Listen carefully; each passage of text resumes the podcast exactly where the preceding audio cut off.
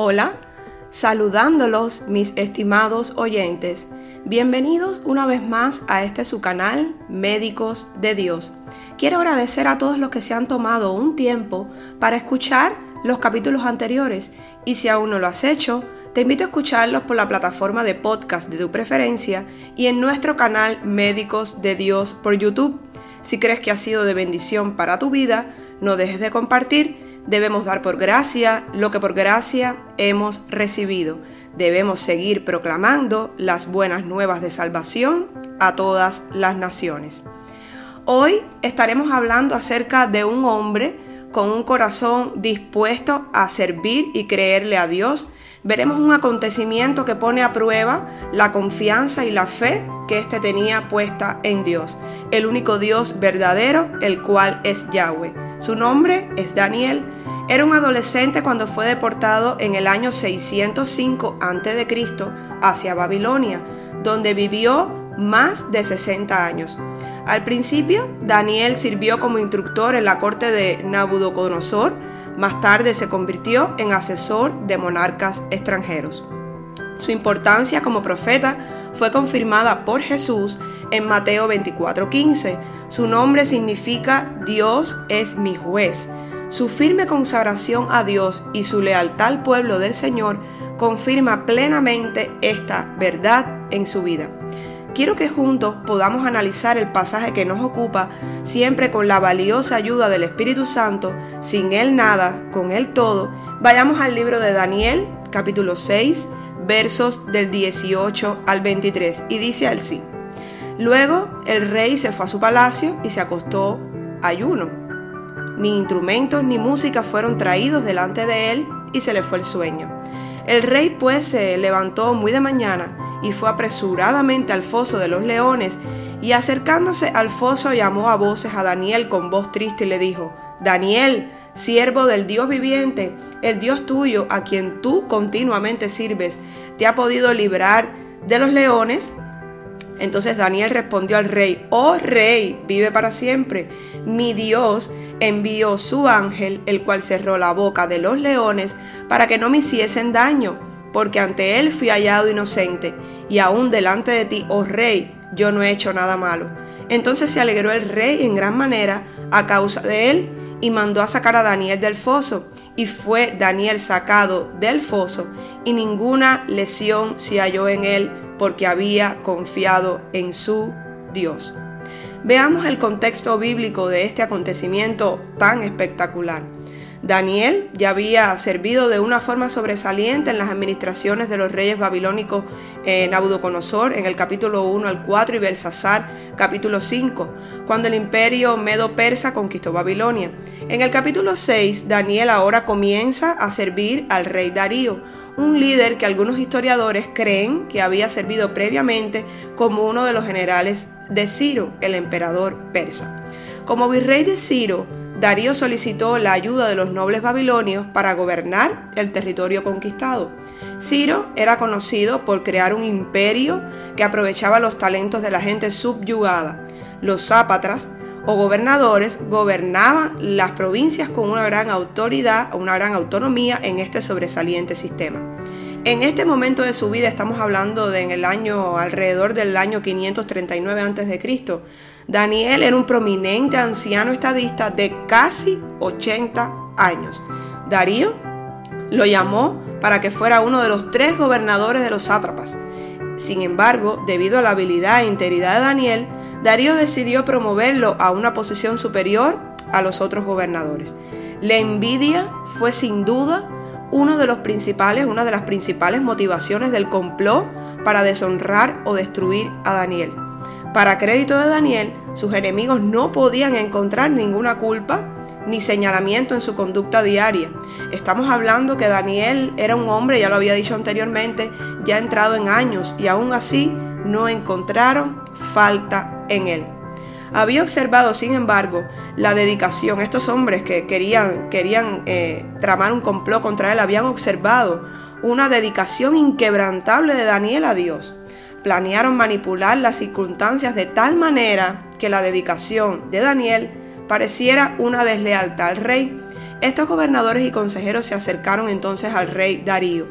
Entonces tomaron acción para que se creara un edicto que decía lo siguiente, todos los gobernadores del reino, magistrados, sátrapas, príncipes, capitanes, han acordado por consejo que promulgues un edicto real y lo confirmes que cualquiera que en el palacio de 30 días demande petición de cualquier dios u hombre fuera de ti, oh rey, sea echado en el foso de los leones.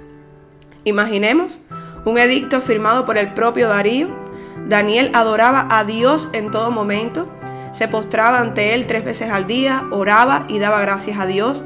Era parte de su vida. Dios era parte de la vida de Daniel, así como la debe ser de la nuestra. No podemos ver a nuestro Padre como alguien lejano. Dios está siempre a nuestro lado.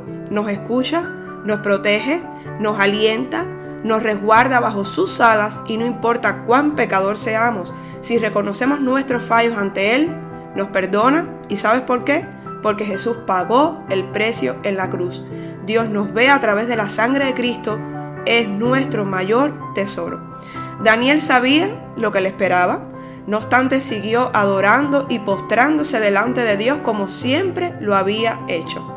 El rey Darío no quería condenarlo, pero la presión social lo obligó a cumplir el edicto y mandó a llamar a Daniel y fue arrojado al foso de los leones. A veces Dios nos deja que pasemos por situaciones complejas, dolorosas para nosotros, a fin que nuestra fe sea probada. Así también sea probada nuestra confianza en Él. Esto es exactamente lo que Daniel estaba pasando y créanme, leyendo este pasaje mi corazón palpita, pues cierro mis ojos y me imagino en ese foso rodeada de leones hambrientos. ¿Lo puedes imaginar? La palabra de Dios nos deja bien claro que Daniel fue sacado del foso sin lesión alguna. Veamos sus palabras. Mi Dios envió su ángel, el cual cerró la boca de los leones para que no me hiciesen daño, porque ante él fui hallado inocente, y aún delante de ti, oh rey, yo no he hecho nada malo. Me encanta de la forma que se dirige al Señor, mi Dios. Daniel tenía un sentido de pertenencia, se refiere al Señor como suyo, exaltado sobre todo en todo momento. La enseñanza implícita en este acontecimiento es que debemos confiar en nuestro Señor, a pesar del mal día, de las circunstancias a lo mejor no favorables para nosotros, en medio de la tormenta, nuestro Dios nunca nos abandona. Hoy en día nos enfrentamos a leones en muy raras ocasiones, pero nuestro adversario, como león rugiente, anda alrededor buscando a quien devorar. Santiago nos da la fórmula, resistid al diablo y éste huirá de nosotros. Hoy no podemos dejar de reflexionar en la fe inquebrantable de Daniel, que a pesar de las circunstancias que estaba viviendo, no dejó ni por un momento de poner su total confianza en el Señor, en su poder, en su respaldo. Pudo haber sentido temor y desmayar en la idea de seguir adorando y postrándose delante de Dios frente a aquel edicto, pero no decidió pagar las consecuencias y seguir siendo fiel a sus convicciones.